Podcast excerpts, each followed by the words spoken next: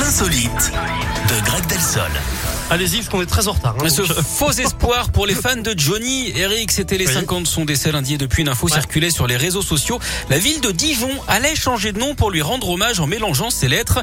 De Dijon, on passerait donc à Johnny avec D-J-O-N-I, hein, avec euh, des panneaux modifiés à l'entrée de la ville pendant tout le mois. C'est un compte parodique qui a diffusé cette presque information. Évidemment, c'était une blague.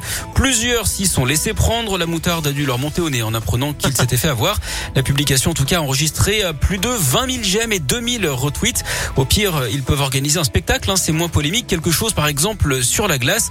Nous, on propose un show baptisé on Ice. Merci beaucoup, euh, Greg. À demain. À demain.